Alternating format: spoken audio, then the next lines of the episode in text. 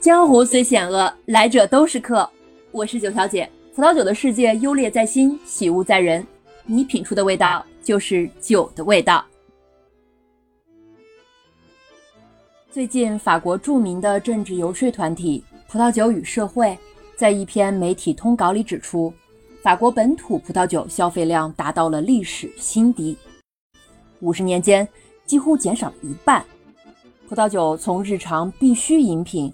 逐渐过渡成为一种文化产品，在特殊的场景下才能被饮用。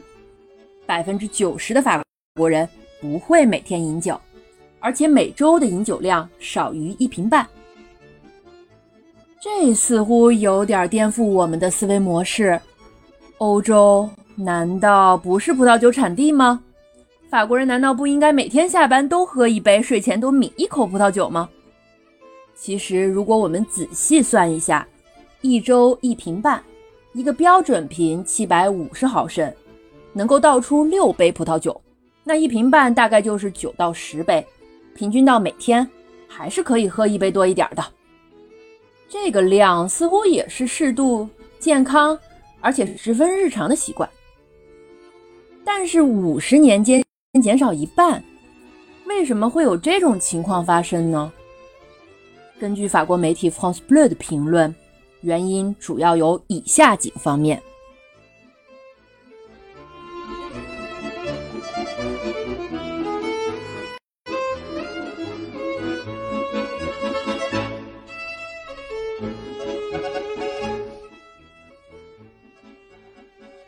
首先，人们的口味一直在发生着变化，这种口味也一直在发展。对于今天的法国年轻人，葡萄酒是父辈甚至祖父辈的日常饮品，比较老派和传统。追逐时尚的潮流人士觉得啤酒或者烈酒也许更酷一些，他们喜欢 whisky、金酒或者是伏特加，像全世界的年轻人一样。口味醇厚的干红葡萄酒变得不再经典，果味充沛的桃红葡萄酒现在更加流行。记得那会儿在法国上大学的时候，课堂氛围特别活跃，经常有小组讨论的情况出现。放学呢，大家就会相约去附近的露天酒吧坐一坐，喝一杯。周末也常有这样的同学聚会，有的时候还会邀请老师。所以呢，偶尔去同学家里的这种场景，大家一般的饮品都是啤酒或者鸡尾酒，女生偶尔会喝一两杯葡萄酒。选的几乎都是桃红或者白。后来去到了实习和工作单位，成年人的世界就稳重多了。偶尔大家会在酒庄或者超市统一买酒，到办公室或者到谁家里一起分享。酒庄和超市的选择非常多，从几欧元到几十欧元的葡萄酒琳琅满目。大家通常不会像现在的这样。我们想象的法国人懂葡萄酒呀，肯定要仔细研究产区和味道。其实根本不是，大家通常只会有一个判断标准，那就是预算。根据所有的预算平衡一下价格和选酒的品类就好了。另外，到餐厅点葡萄酒的情况只存在于日常生活中的特殊纪念日或者节日，这里的葡萄酒价格差就比较大了，通常是十五欧元起到更高的一个价格。而且大多数客人都会认真的考虑侍酒师给的意见，根据这些意见再来选酒。你看，法国本地的饮用习惯是不是跟我们的想象还是有差距的呀？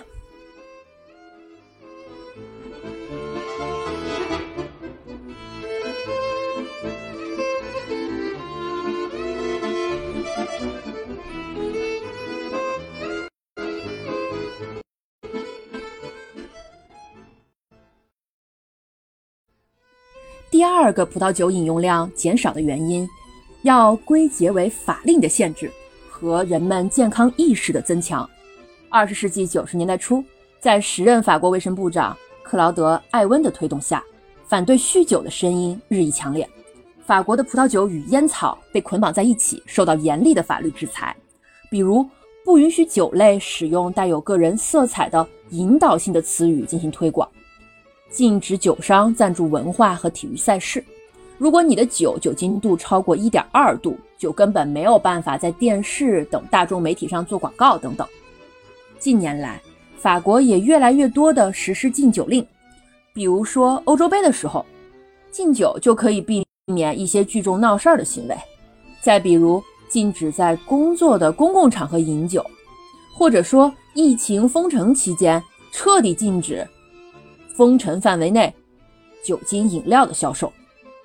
同时呢，很多的公益性质的协会也积极的配合政府开展抵制酗酒的活动，同时呢，也给市民普及健康的宣传。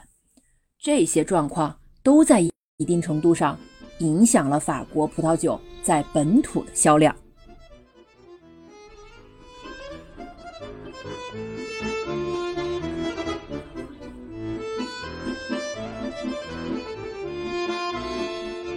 那么这些原因会不会撼动葡萄酒在法国的产业地位呢？葡萄酒与社会的游说专家们一直希望引导社会客观地认识葡萄酒，鼓励民众理性的消费和饮用葡萄酒。毕竟这个古老的行业涉及五十六万个直接或者间接的就业岗位，每年的出口收入高达七十八亿欧元。是法国经济结构的重要组成部分。现任总统马克龙就曾经任命该组织的负责人奥黛丽·布罗洛为国家级农业顾问，这标志着法国酒商们长期缺乏政府支持的局面有了一定的改观，也是马克龙对全国葡萄酒商的一次有力的安抚。根据2019年葡萄酒与社会发布的数据调研。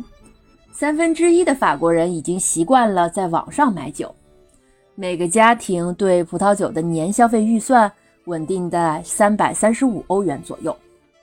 五年以来，这个数字有微弱的增加，说明大家可能喝酒的量虽然减少了，但是选酒的质量和价格可能有所上升。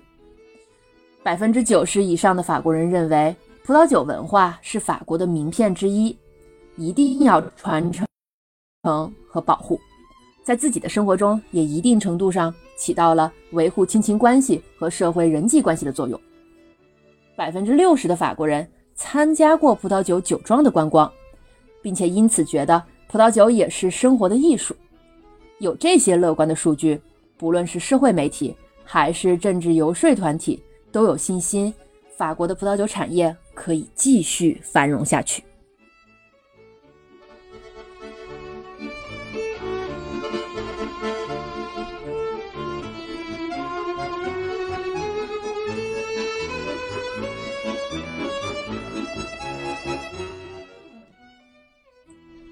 总结一下今天的关键词：法国葡萄酒消费量减半，原因有三：口味、法令、健康。前景渺茫，但仍有希望。我是九小姐，主张你品出的味道就是酒的味道。我们下期再见啦，拜拜。